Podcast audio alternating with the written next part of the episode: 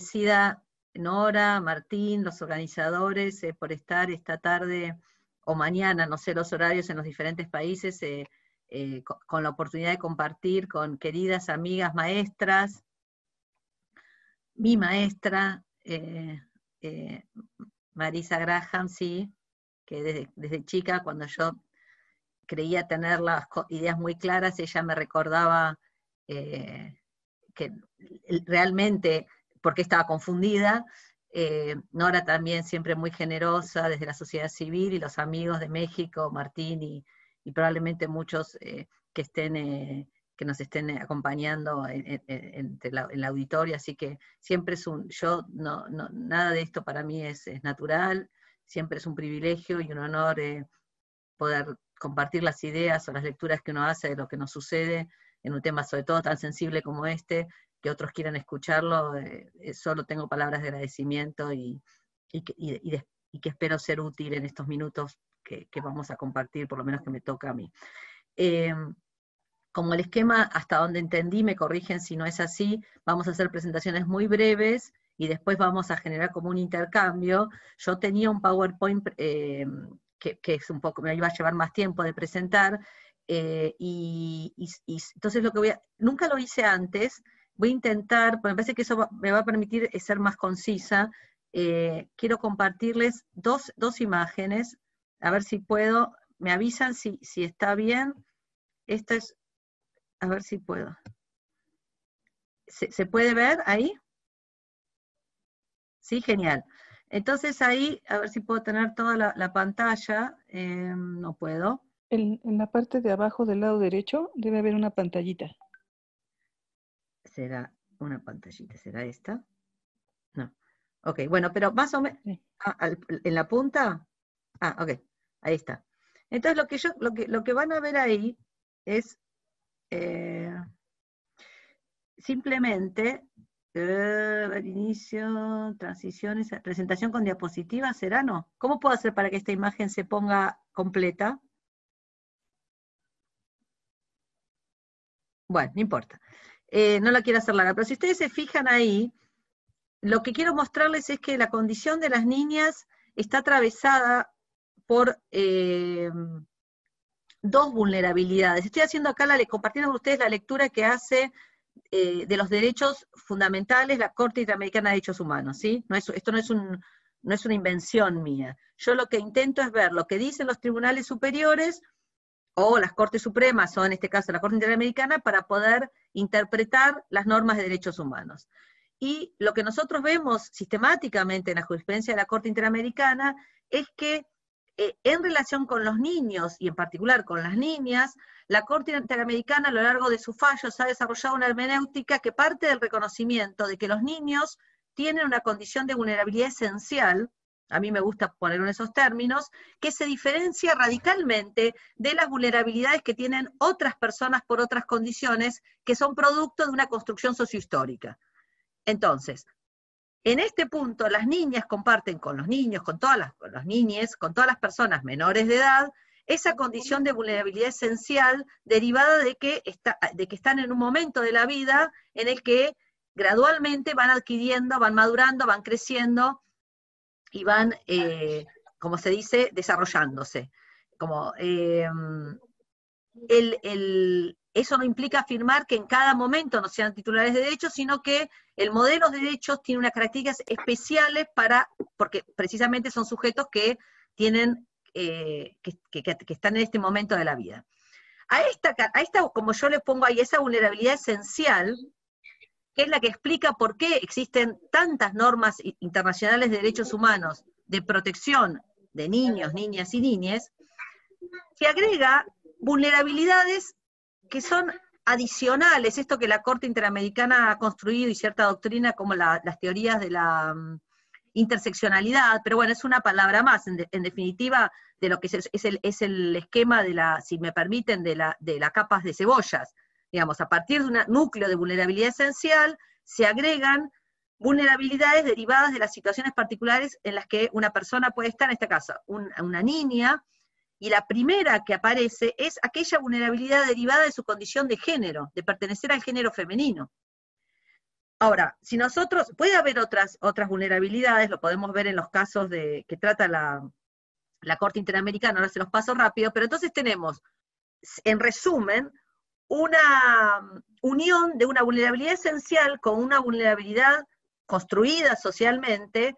por, esencial por la condición de ser una persona menor de edad y construida socialmente derivada de la condición de género, que pone a las niñas en un lugar muy complicado desde el punto de vista de, su, de, su, de la defensa de sus derechos. ¿Por qué? Porque si ustedes se fijan bien en todas las normas que integran el amplio corpus juris de protección de derechos humanos, ninguna de ellas reconoce esta singularidad, este atravesamiento. Los derechos de las niñas se construyen normativamente o bien a partir de los derechos de las personas menores de edad, básicamente el Corpus Juris de Protección de Derechos de Niños, pensado como todo el derecho históricamente a partir de una idea de neutralidad que presupone el estereotipo masculino, o bien los derechos derivados de las normas que regulan los derechos de las mujeres, de las mujeres adultas. Pero no hay, salvo alguna cuestión que otra, un reconocimiento específico de los derechos de las niñas como niñas. Y en este punto, bueno, las vulnerabilidades adicionales pueden ser, ahí les señalo el contexto, el desarrollo económico, el origen étnico, simplemente les pongo para que tengan la información, eh, tengan los fallos de la Corte Interamericana, esos son los fallos más importantes en los que la Corte Interamericana ha tematizado esta cuestión de las niñas, el primero antiguo de las niñas Gianni Bosico, el famoso y tremendo, terrible caso de México, Campo Algodonero, eh, el caso Rosendo Cantú, también de México, el caso Beli Franco de Guatemala y el más reciente caso de eh, BRP, que es un caso de Nicaragua, para que tengan la información. Pero centralmente, eh, si ustedes se fijan, lo, que, lo, que, sucede con el Corpus Juris es que lo que nosotros, lo que, lo que nosotros vemos es que en, el Corpus Juris hay una, hay una especie de tensión que probablemente se replique en esto que eh, Nora señalaba de por qué el, feminismo, con todas también sus, diferentes eh, corrientes, no, haya, no se haya puesto a, tener esta, este, este, esta conversación, porque hay tensiones normativas, porque lo que pasa es que hay tensiones. Y en este caso en particular lo que nosotros vemos es que es un, hay un montón de, de derechos de libertad de las niñas en tensión con los derechos de protección, que no se resuelven razonablemente porque no se reconoce esta singularidad. Y en este punto, insisto, no quiero, eh, y termino ya, eh, no sé si me quedan unos minutos, pero el, el problema de la... Ah, genial, porque uno podría decirme, pero entonces está esencializando cuando habla de niñas. Y, la dificultad que tenemos acá, que esto lo, trabajaron los autores del deconstructivismo también, por ejemplo, en Fuerza de Ley o, eh, todos ellos, es que para poder construir, para poder garantizar el derecho a, una, a un grupo especialmente vulnerable por alguna característica y poder a partir de ahí construir una política pública, robusta, sustentable, necesitamos conocer y, definir al sujeto, aunque ese sujeto se construya a partir de procesos de construcción y de construcción. Si el sujeto se disuelve y no tenemos manera de nombrarlo, es imposible después requerirle al Estado que tenga una política de garantía de derechos de un sujeto que no sabemos cómo es, cómo se perfila, cómo se construye. Entonces, en este punto me parece que es un poco tramposo sobre todo para quien está preocupado no por la reflexión, no por la reflexión teórica, sino por la transformación de la realidad para reducir los niveles de violencia, sobre todo de las, las chicas, los chicos y las chicas que sufren mayores niveles de violencia entre nosotros, es que necesitamos a veces tener estos enunciados que nos plantean, si quieren, las paradojas del dilema de la diferencia. Necesitamos las categorías para poder actuar y operar sobre la realidad, pero al mismo tiempo tenemos que interpelar las categorías y esas categorías perpetúan la,